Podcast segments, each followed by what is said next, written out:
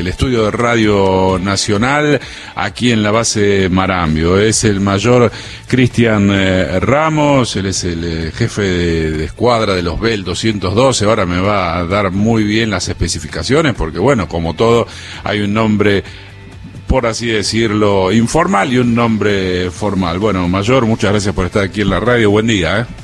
Buenos días, ¿qué tal? ¿Cómo le va Marcelo? Muchísimas gracias por esta invitación y un saludo especial a toda la Argentina que nos escucha en un día tan especial como este Día de los Enamorados. Muy bien, muy bien. Bueno, y ahí está. Este, ¿De qué zona de la República Argentina continental sos?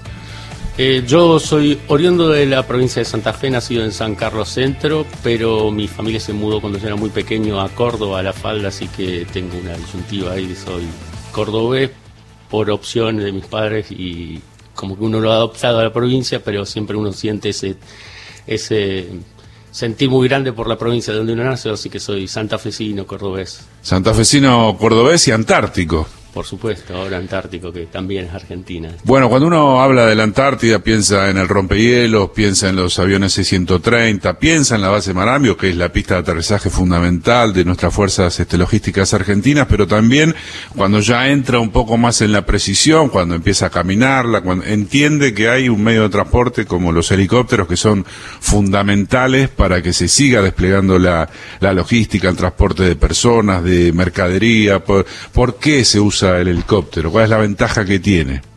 El helicóptero, como bien dice, como bien decía recién, eh, eh, el Hércules es el que trae a la Antártida, a Marambio, que es el que tiene la, base que tiene una pista, a la mayor cantidad de científicos. Eh, desde aquí, con la, con la ayuda de los helicópteros, nosotros hacemos el despliegue de este personal de científicos hacia los centros donde ellos realizan sus estudios. Eh, luego le, llevamos alimentos, eh, recolectamos sus muestras o recolectamos la basura, porque aquí no puede quedar basura tampoco, y finalmente los terminamos replegando una vez más hacia Marambio, donde vuelven a tomar el Hércules para volver al continente. Digamos que hace el acompañamiento de todo ese trabajo científico, todo esto que vos comentabas también, pero también hace conexión entre las distintas bases. Claro, por supuesto. También hacemos lo que es la interconexión entre bases, donde puede ser que sea eh, traslado de material que hace falta de una base que tiene la otra base, o de personal, que muchas veces hay mucho movimiento de interbases, eh, de personal que tiene cierta eh, capacidad para hacer una reparación y se dirige a un lugar a reparar algo. Alguien que es experto, no sé, en comunicaciones viene y da una mano en este sector. Eh, ¿Cuántas son las unidades que hay este, aquí en la Antártida de este helicóptero Bell 212? Nosotros tenemos eh, dos helicópteros Bell 212 que son una extensión de un escuadrón Bell que se encuentra en la provincia de Buenos Aires, en la localidad de Moreno, la séptima brigada aérea. Eh, es una unidad también que, tiene participación activa dentro del país, eh, trabaja con el plan de lucha contra el fuego, eh, en apoyo a la Fuerza Aérea en distintas unidades y a su vez también trabaja con Naciones Unidas. Tenemos un despliegue permanente en la República de Chipre.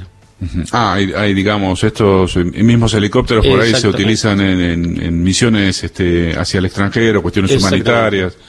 Sí, sí, sí. También estuvimos en Haití un tiempo eh, allá por el 2004 eh, se desplegaron dos helicópteros del 212, estuvieron allá. De hecho, uno de los que tenemos aquí estuvo particularmente en Haití destinado. ¿Cuánto hace que sos piloto de, helicóptero? Desde el año 2005 soy piloto de helicóptero. ¿Y cómo hace un pibe está escuchando la radio ahora? Dice, ah, quisiera ser piloto de helicóptero de la, de la Fuerza Aérea. ¿Qué es lo que tiene que hacer? Es una muy buena pregunta que yo desconocía por completo, pensé que había que ser astronauta más o menos eh, para, para ser piloto y realmente es una cosa eh, más simple de lo que parece. Dije pibe, ¿un pibe o una piba? Sí, sí, por supuesto, por supuesto. Tenemos mujeres en la Fuerza Aérea, en la Escuela de Oficiales desde el año 2001. Eh, uno lo único que tiene que hacer es ingresar a la Fuerza Aérea Argentina, tiene a través de las redes sociales pueden contactarlos, puede, hay personal que les va a brindar asistencia, pero no, no hay que tener eh, grandes cosas, o sea, no, no, no hay que ser superdotado, simplemente hay que pasar un examen eh, intelectual, que es un proceso de selección eh, lógico, porque hay una gran cantidad de personas que quieren sumarse a las filas. Un psicofísico pasa. Es un psicofísico, exactamente. Primero es un examen intelectual, un examen psicofísico que se recomienda que se lo hagan previo para no, no llegar y darse cuenta eh, que uno tiene algún problema médico que le impediría mucha expectativa, ¿no? Para Están todas las especificaciones en las páginas de, oficiales que tiene Fuerza Aérea Argentina a través de Twitter, Facebook o la página oficial de la Fuerza Aérea en Internet, ¿no es cierto? Es un proceso de selección que dura un mes aproximadamente y luego empieza el periodo en particular para la escuela de oficiales, que somos los que terminamos siendo pilotos.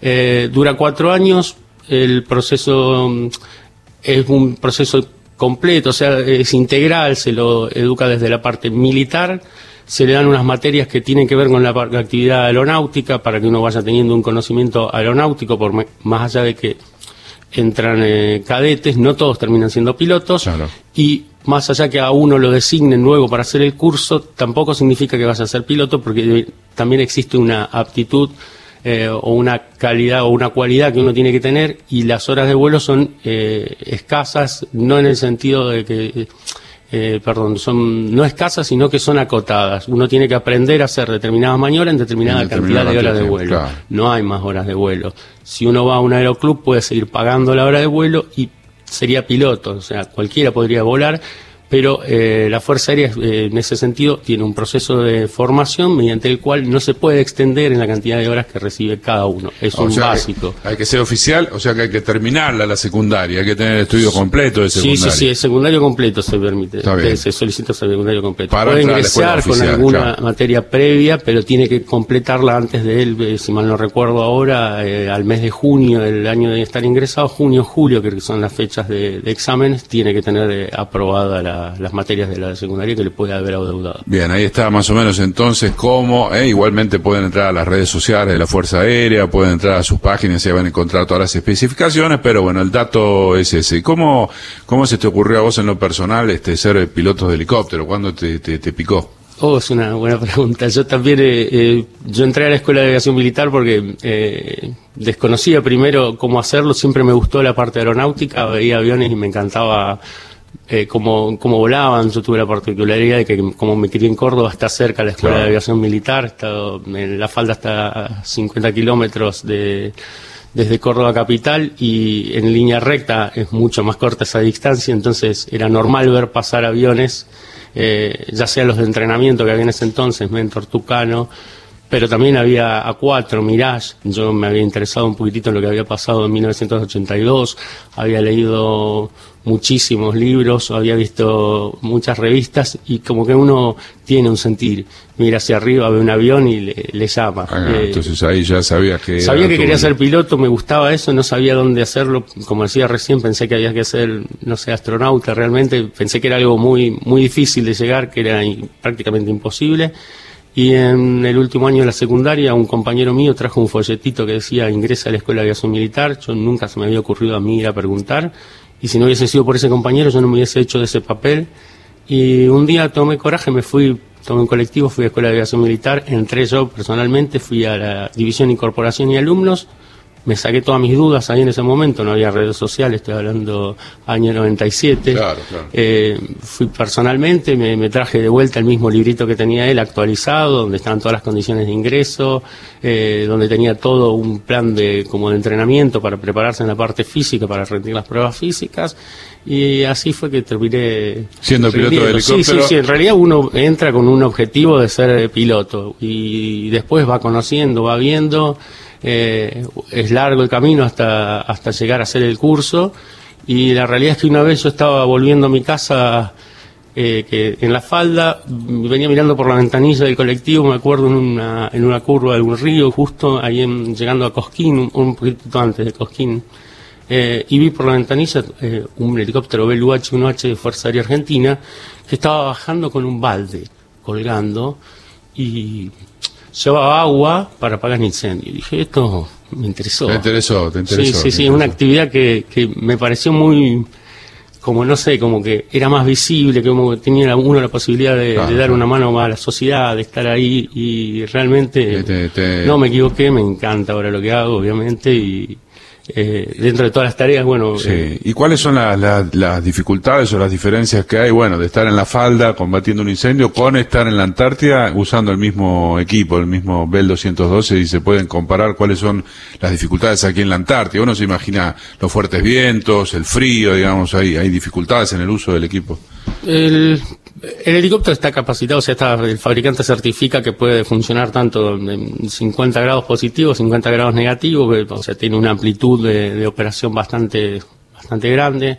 Eh, en sí, eh, hay dificultades acá, lo, que más nos afecta es, como bien decía, la parte meteorológica, eh, no tanto la, inclemencia del viento que puede aumentarnos o disminuirnos la velocidad, y eso nos juega en contra con la autonomía, porque uno tiene cierta autonomía para llegar, la autonomía es la cantidad de combustible que me permite alcanzar cierta distancia, y si tengo viento de frente, eh, el más. combustible se sigue gastando Claro. de la misma forma, pero avanzo a menor velocidad, entonces eh, eso complica un poquito la operación, hay que estar constantemente haciendo cálculos, y diría que la otra parte que nos afecta bastante es la parte de, mm, meteorológica. Aquí en Malambio particularmente, como bien explicabas, hay mucha humedad, es una meseta, eh, generalmente se cubre de, nie- de, perdón, de niebla y se forma como una especie de capuchón. Acá está cubierto por completo, no podemos despegar y en las unidades donde están desplegados los científicos por ahí nos piden que les mandamos cosas y ellos dicen tenemos sol, está Tenemos sol, despejado, es un día no hay playa". viento,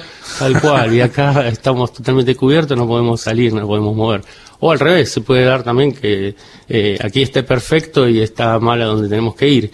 Y es muy cambiante, cambia constantemente, entonces uno sale de, de Marambio ya está a la hora de vuelta tratando de, de ver qué, qué ¿Qué ocurre, porque realmente cambia tan rápido que uno viene eh, bastante preocupado por el tema meteorológico. Y después el mismo viento, como bien decías en un momento, eh, para nuestros mecánicos trabajar, no se olviden, ellos también tienen que trabajar, eh, se hace mantenimiento, en todo lo que es aeronáutico se hace mantenimiento preventivo, eh, se van haciendo como un service de un auto, como uno hace el service del auto, lo mismo con el helicóptero, con los aviones, se hace un mantenimiento a determinada cantidad Claro, de horas de vuelo. horas, muy bien. Y ellos tienen que trabajar y muchas veces es difícil con guantes. Eh, agarrar una tuerca, no sé, un número 3, un 10, eh, entonces Sí, esa- esas tuerquitas, esos este, tornillos eh, se hacen Necesita a, a mano, tal cual. Bueno, un- Cristian, nosotros queremos agradecerte que hayas pasado aquí por el Panorama Nacional de Noticias de la Radio Pública, felicitarte por el enorme trabajo que están haciendo vos y los colegas. Eh, sé que me has dicho que hay una pilota dando vueltas por acá, así que va a venir a visitarnos este, en estos días. Y bueno, si vos querés aprovechar y mandar un saludo a alguien, este es el momento. ¿eh? No, yo agradezco esta invitación. Sí, tenemos una piloto desde hace del 2001, como decía, tenemos mujeres en la Fuerza Aérea que accedieron a ser eh, pilotos. Ya había desde antes, no es que no, había así en la escuela de oficiales. Eh, para mandar un saludo a todo, todo el país, o sea, en definitiva acá Marambio, si uno habla con la gente, encuentra gente de, de Chaco, Corrientes, Formosa, o sea, está Sí, todo el país sí, presente acá, así que eh, Argentina está bien representada en esta base y en el resto de las bases. Yo saludo particularmente a mi familia, tanto de Santa Fe como de Córdoba, a mis padres, mi hermana, mi sobrino, eh, y a mi novia, obviamente, en el Día de los Enamorados, porque si no, Vamos, en el ángulo. se va, sí, sí, justo un día particular me tocó, así que, bueno, bueno, nuevamente les agradezco la, la posibilidad de hablar y saludar a, a todo el país y contar qué es lo que hacemos acá, invitar a la gente que se sume a las filas de la Fuerza Aérea Argentina y de las Fuerzas Armadas también, que eh, es un trabajo que no promete tal vez mucha riqueza eh, económica, pero sí nos llevamos una riqueza enorme, llevamos mucha amistad al grado de hermanos y la posibilidad de vivir aventuras y conocer el país. Eso es fundamental también porque uno